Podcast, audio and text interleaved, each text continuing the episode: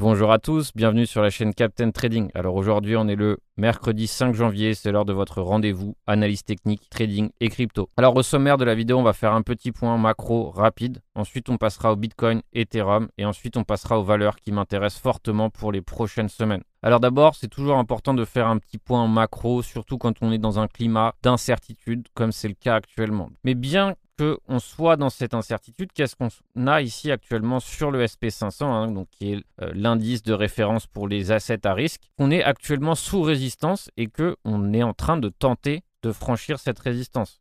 Donc après plusieurs échecs, comme on a pu voir en début de semaine, dimanche, on voit ici que pour l'instant, avec ces bougies hein, de, ici qui sont des espèces, un doji et ici un espèce de marteau, on voit qu'on a envie de tenter de franchir ce niveau. Alors il faut savoir que si vraiment on arrive à faire un all-time high, ça sera évidemment relativement bon signe pour les cryptos. On veut éviter évidemment c'est un échec de franchissement et c'est surtout de perdre ici les 4749 points. Pourquoi? Parce que dans ces cas-là, ça serait ce qu'on appellerait un fake out et ça peut créer du coup un mouvement beaucoup plus violent à la baisse. Donc on voit que le coin ici tient relativement bien son support. Hein. Évidemment, lorsque le coin performe, ça veut dire, on va dire que les investisseurs américains sont plutôt acheteurs de crypto-monnaies en général, hein, évidemment. Et le doji, ici, on voit un nouvel all-time high ici sur le Dow Jones. Donc, tout ça pour vous dire que globalement, malgré cette incertitude, malgré tout ce qui se passe, on est relativement haussier sur les indices traditionnels. Donc maintenant, on va se référer au Bitcoin qui, lui, hein, on dirait qu'il est au bord du gouffre, on dirait qu'il est à bord de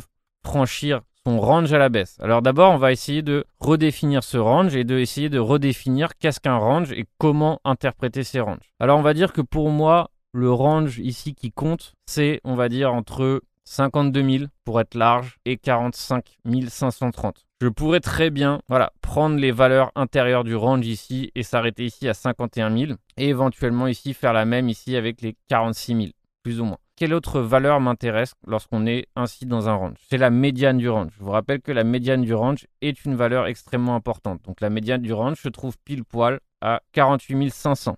D'accord? Donc c'est la prochaine valeur qui m'intéresse parce que c'est elle qui va faire office ici de résistance. Une fois qu'on aura atteint ici la médiane du range, ce qu'on veut voir évidemment, c'est un franchissement de la médiane, une consolidation au-dessus qui nous conduirait éventuellement à la borne haute du range. une fois qu'on aura la borne haute du range, évidemment, on va spéculer sur quoi? On va spéculer sur un éventuel retour à l'intérieur du range. En revanche, ce qui serait intéressant, ça serait un creux largement au-dessus du précédent qui tenterait à nouveau de franchir cette borne haute du range et peut-être arrivera-t-on à sortir de ce range par le haut. Encore une fois, évidemment, ça peut être la même chose ici sur la médiane du range, mais à l'inverse, c'est-à-dire qu'on buterait sur la médiane du range et derrière on revisiterait la borne basse du range et derrière évidemment éventuellement ce niveau pourrait céder et derrière évidemment ça pourrait nous conduire à des niveaux bien plus bas. Donc il est relativement important qu'on conserve ici ce bas de range tout simplement parce qu'on commence à largement abîmer le support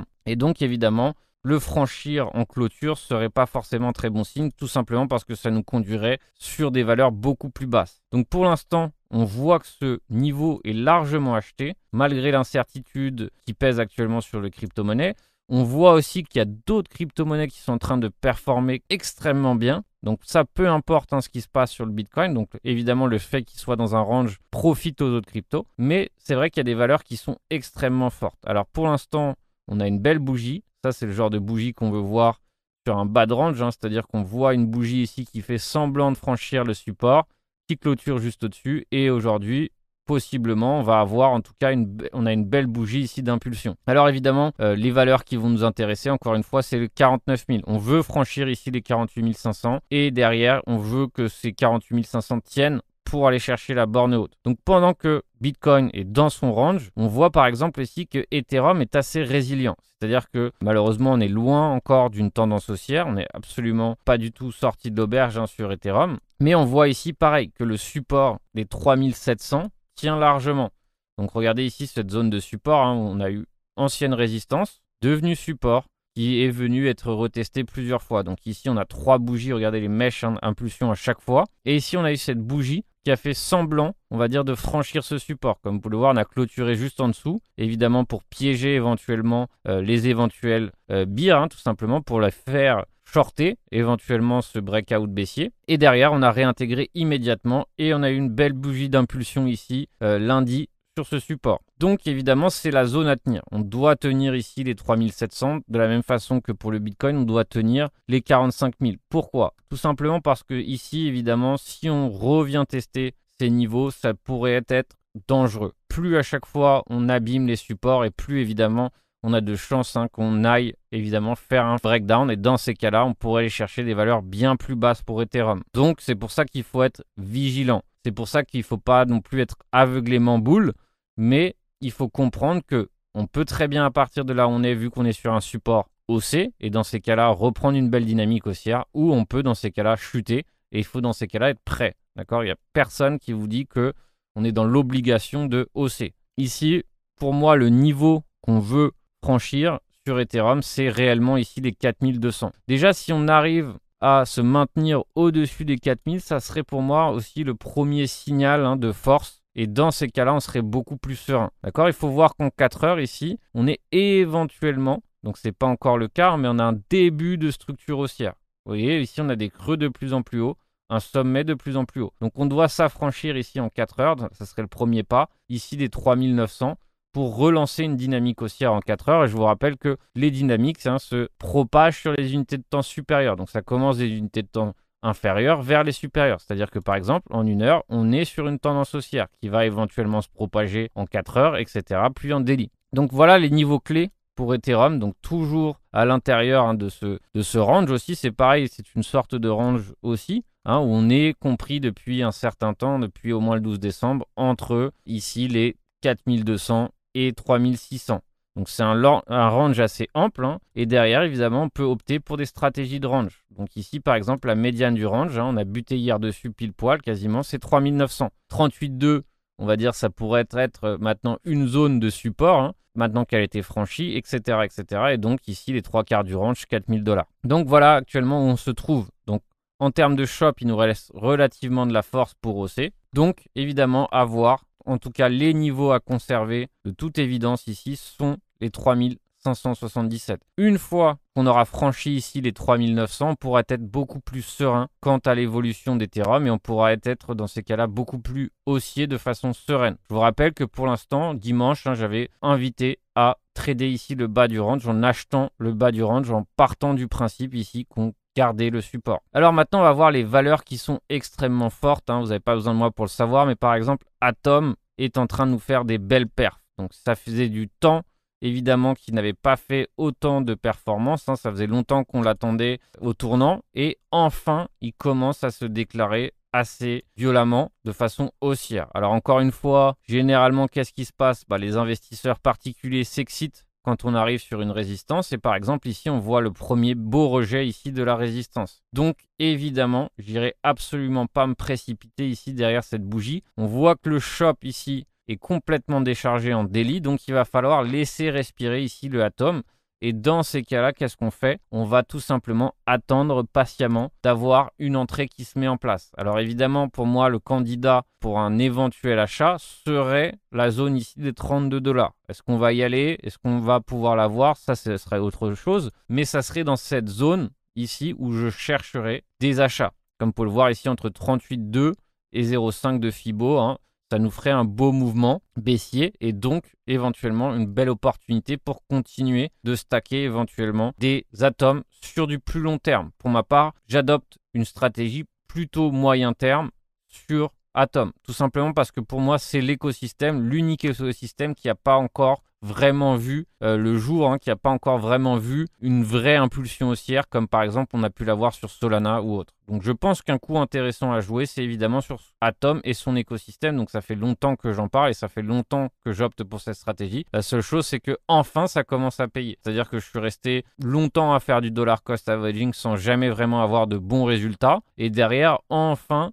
le dollar cost averaging hein, qui a été entamé depuis assez longtemps, c'est-à-dire que acheter un petit montant chaque semaine, plus ou moins, enfin commence à avoir des performances. C'est-à-dire que quand on achète ici à 30 dollars, quand on achète ici à 26 dollars, quand on achète ici à 34 dollars, ben généralement ça nous fait un prix moyen. Ce qui fait que pendant X temps, on peut très bien être en, dessous du prix moyen de notre achat. Sauf que si l'actif performe et finit par performer, eh bien on a des résultats qui commencent à se voir sur le dollar cost averaging. Donc ça, c'est l'avantage d'acheter des petits montants régulièrement. Je vous rappelle que dimanche a lieu un webinaire sur le trading d'options. Donc c'est un webinaire sur les options niveau débutant. Donc on va voir ensemble, on va décortiquer qu'est-ce que sont les puts, les calls et derrière on va essayer tout simplement de définir deux stratégies à prendre pour des puts et des calls. Donc derrière évidemment ça serait une belle initiation tout simplement au trading d'options. Donc je vous rappelle que d'après moi, les options vont clairement être omniprésentes pour 2022. Donc ça a déjà été le cas pour 2021, mais là, 2022, ça va être encore plus important au niveau du trading d'options. Donc c'est pour ça que plus on s'y intéresse tôt et plus derrière on pourra éventuellement profiter rapidement des différents outils que nous propose le trading d'options. Donc évidemment, je vous invite à vous inscrire. Je vous rappelle que c'est en place limitée. Donc comme ça, je peux répondre à un maximum de questions. Et pour ceux qui intéressent, on aura un prochain webinaire aussi le 23 janvier. Donc pareil ici, je vous invite à vous inscrire si vous souhaitez participer à ces webinaires. Je vous rappelle que c'est le meilleur moyen pour apprendre euh, de façon beaucoup plus complète hein, que la formation gratuite qui est proposée sur YouTube. Alors maintenant, on va repartir sur Atom et son écosystème. Qu'est-ce qu'il y a d'autre, par exemple, dans l'écosystème Atom qui peut être intéressant? Par exemple, c'est le secret. Avec les élèves du Discord, on a pris le secret en dollar cost averaging déjà il y a 15-20 jours. Donc pareil ici, le dollar cost averaging commence à payer, hein, tout simplement. On a eu, on est déjà, enfin pour ma part, je suis déjà doublé le prix moyen que j'ai sur secret. Et pareil, on voit ici qu'il performe plutôt correctement. Alors à l'inverse, par exemple de l'atome, il lui reste un peu de fuel ici pour pouvoir éventuellement continuer à hausser. On va voir ici qu'est-ce qui va se passer dans les prochains jours. Pareil, c'est pas la peine de se précipiter. Je sais bien que le sentiment de FOMO est quelque chose de très fréquent sur les réseaux sociaux, mais n'oubliez pas, le marché est là tous les jours et justement ce sentiment de FOMO va forcément vous porter préjudice, d'accord? Il n'y a pas d'opportunité qu'on ne retrouvera pas demain ou dans un mois. Je vous rappelle que vraiment être conduit par ce genre de sentiment ne pourra que vous générer des grosses erreurs de trading et d'investissement, d'accord? La patience et réellement attendre des vraies opportunités vous permettra tout simplement de vous distinguer d'une grande majorité qui, elle, fait tout à cause de leurs sentiments et de leur sensation de manquer. Alors pareil pour Secret, ça peut être un atout à avoir dans la watchlist tout simplement et attendre tout simplement d'avoir des entrées qui puissent éventuellement se mettre en place. Alors on voit ici qu'il y a quand même l'envie de franchir cette résistance. Donc pareil, hein, si on arrive à franchir cette résistance, éventuellement on pourrait se placer à l'achat. Mais encore une fois, ça sera un achat beaucoup moins intéressant. Tout simplement parce que le risque to reward sera beaucoup moins intéressant que si on achète un pullback profond. D'accord? Donc encore une fois, on a cette tendance haussière ici en 3D qui est en train de se mettre en place. Évidemment, on va éventuellement s'affranchir de cette résistance, mais ça ne sera pas forcément un risque to reward aussi intéressant que si on attend patiemment une belle entrée. Alors d'autres actifs hein, qui sont en train de relativement bien performer, alors ça on en avait parlé il y a euh, au moins un mois je pense ou un mois et demi, c'était le CRV. Donc c'est pareil, ici on voit que le CRV a bien bien performé, d'accord, et continue de bien performer. En revanche ici, il faut commencer à être largement prudent. On voit ici qu'il y a une divergence daily qui est en train de se mettre en place. On voit qu'on a échoué à franchir cet ancien sommet en daily. Donc ça devient un coin où il faut relativement, si on a été acheteur, donc comme on avait vu à, la minute marché aux alentours des 4 dollars, je pense que c'était aux alentours de 4 dollars si je me bien, il serait temps de prendre ses bénéfices. Si on est investisseur, évidemment, eh bien, on n'a rien à craindre. On peut rester encore X temps sur le CRV. Mais on voit ici hein, tout simplement que voilà, le prix commence à avoir du mal à s'affranchir de cette résistance. On voit que le shop commence à se recharger, donc il y a de l'énergie hein, derrière ce mouvement. Donc évidemment, ça va être intéressant de voir qu'est-ce qui va se passer dans les prochains jours. Si oui ou non, on arrive à s'affranchir de cette résistance, ou si évidemment on rejette à nouveau. Et dans ces cas-là, ça nous donnera lieu à une correction plus profonde. Et dans ces cas-là, évidemment, pareil, je souhaiterais me placer ici sur les 0,5 de Fibo qui nous conduirait à peu près ici à 5 dollars. D'accord? Mais acheter ici sous résistance avec un début de divergence, pour ma part, je ne pense pas que ça soit une idée cohérente, tout simplement parce que je pense qu'on pourrait, si on est patient, avoir un bien meilleur prix d'entrée. Alors d'autres coins hein, qui performent bien, il y en a, donc qui performent hein, tout simplement indépendamment du Bitcoin, c'est le HNT. Par exemple, le HNT, c'est enfin affranchi, donc pas encore réellement en clôture, on va attendre aujourd'hui, mais c'est enfin affranchi ou en train de tenter de s'affranchir ici des 42 dollars. Ici, hein, pour ceux qui sont chartistes, ils vont y reconnaître parfaitement ici une tasse avec anse. Alors, quel est l'inconvénient de ces figures chartistes? C'est que si on achète les breakouts, eh bien, on a de fortes chances que le prix revienne à l'envoyeur. Donc ici, ça a été le cas une fois, deux fois, trois fois. Sauf que ici, hein, même si on a clôturé en dessous de la résistance, on voit que la bougie suivante est une bougie impulsive. Alors, on peut très bien tenter un achat Ici, on va dire un achat avec un stop loss serré, tout simplement parce que si évidemment euh, on a un fake out qui se met en place, on ne veut pas forcément rester sur ce trade qui pourrait nous conduire à un support beaucoup plus bas comme les 36 dollars. Donc dans ce cas de figure, on pourrait très bien ici acheter le pullback